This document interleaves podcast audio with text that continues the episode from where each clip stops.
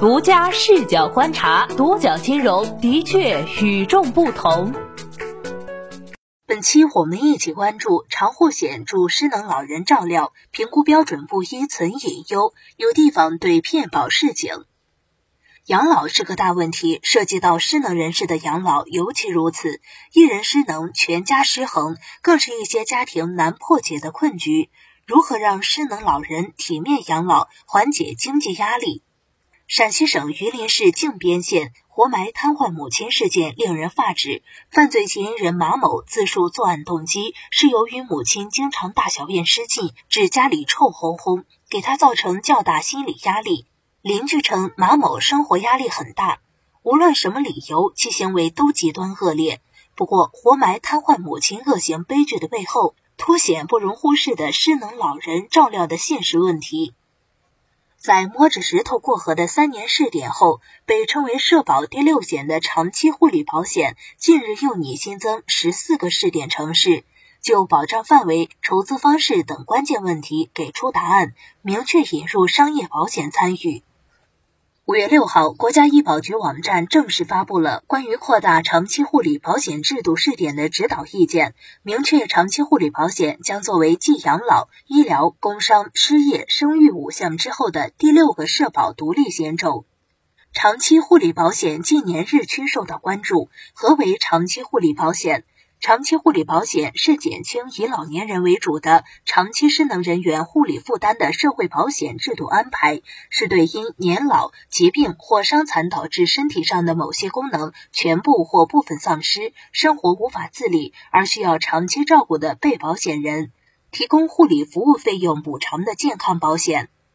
某大型保险公司一位重疾险从业人员向独角金融表示，老龄化趋势越来越严峻，失能老人的数量上升。我国现有的养老模式和社会保障体系还不能提供这种服务，家庭和社会的压力大，长期失能的医疗费用相对较低，失能老人更需要的是专业照护。国家现在对长期护理保险发展非常重视。此次征求意见稿中还将试点城市新增十四城，试点期限两年。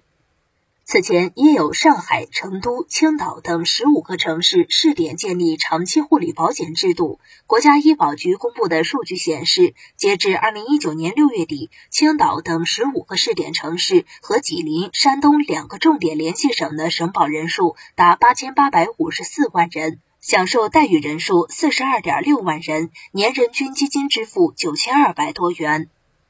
实践中，对符合规定的长期护理费用，长期护理保险支付水平总体控制在百分之七十左右，个人负担百分之三十左右。与此同时，征求意见稿称，要引入社会力量参与长期护理保险经办服务，充实经办力量。坚持统筹协调，做好与各类社会保障制度及商业保险的功能衔接。目前，泰康、国寿、太保等保险公司都是长期护理保险的主要经办机构。瑞华颐享无忧、平安臻享照护这两个商业的长期护理保险，也分别在二零一九年、二零二零年四月被推出。有专家分析，长期护理保险以社会保险为主，商业保险要起到有效补充作用。商业保险公司不仅要做好经办工作，还要开发有针对性的新产品，满足不同层次老年人口的需要。社会保险和商业保险相结合的模式，有利于扩大保障覆盖面。上述重疾险从业人员向多家金融表示，征求意见稿的推出，对保险业以及重疾险的未来市场推动，的确是个利好消息。我们公司重疾险就包括老年长期护理金给付，国家没有强制保险公司将长期护理保险划入到重疾保障里，很多保险公司没有长期护理保险这一项。其中这一项占保险公司支出很大一部分，我个人认为，从精算角度看，风险和投资都挺大的。对小保险公司而言会有压力，对大的保险公司是个利好的消息。他说道。回到消费者最关心的问题：长期护理保险如何申请，如何理赔？征求意见稿表示，试点阶段从职工基本医疗保险参保人群起步，重点解决包括失能老人、重度残疾人在内的重度失能人员基本护理保障需求。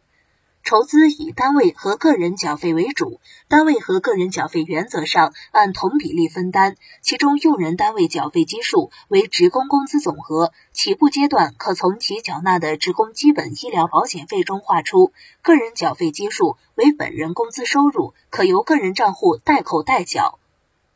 长期护理保险基金主要用于支付符合规定的机构和人员提供的基本护理服务。经医疗机构或康复机构规范诊疗，失能状态持续六个月以上，经申请通过评估认定的重度失能参保人员，可按规定享受相关待遇。根据护理等级、服务提供方式等不同，实行差别化的待遇保障政策，鼓励使用居家和社区护理服务。对符合规定的护理服务费用，基金支付水平总体上控制在百分之七十左右。值得注意的是，在当前已开展长期护理保险试点地区，保障对象、筹资方式、待遇标准、照护服务内容等内容各有不同。从保障对象看，试点城市以职工为主，部分地区扩大到城乡居民；大多数地区以长期失能和重度失能为主，部分地区有所扩宽。比如，长春试点方案中的保障对象包括因病短期失能者。以及八十五岁至九十岁未完全失能老人和九十岁以上所有老年人，待遇标准也不同，主要以服务为主，部分地区还增加了现金给付。比如南通、重庆的待遇形式，除了医疗机构照护、养老机构照护、居家上门照护等服务形式以外，还增设了家护服务补贴、小额护理补助等现金给付。此外，商业公司推出的长期护理保险与试点地区的服务相比，在具体要求上也有较大区别，比如在投保年龄、保障期限、护理保险金给付条件、给付方式都有区别。但是，也有保险行业人士表示出担忧，保障评估标准千差万别，可能会给政府购买服务、运营补贴发放带来困难，不同区域难以获得相同照护服务。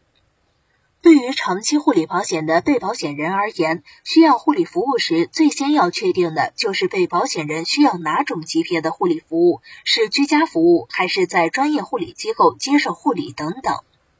护理状态评级标准需要用于评定参保人的失能等级是否符合相应等级的支付条件。